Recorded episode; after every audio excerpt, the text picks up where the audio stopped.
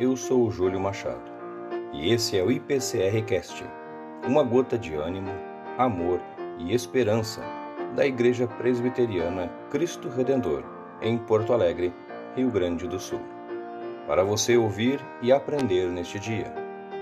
Catecismo Maior de Westminster. Pergunta 12. Que são os decretos de Deus? A resposta é: os decretos de Deus são os atos sábios, livres e santos do conselho da sua vontade, pelos quais, desde toda a eternidade, ele, para sua própria glória, imutavelmente, predestinou tudo o que acontece, especialmente com referência aos anjos e aos homens, para que se saiba, até ao nascente do sol e até ao poente, que além de mim não há outro. Eu sou o Senhor e não há outro. Eu formo a luz e crio as trevas, faço a paz e crio o mal. Eu, o Senhor, faço todas estas coisas.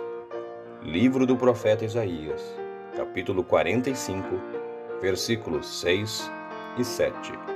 Deus muito nos abençoe e até o próximo IPCR Cast.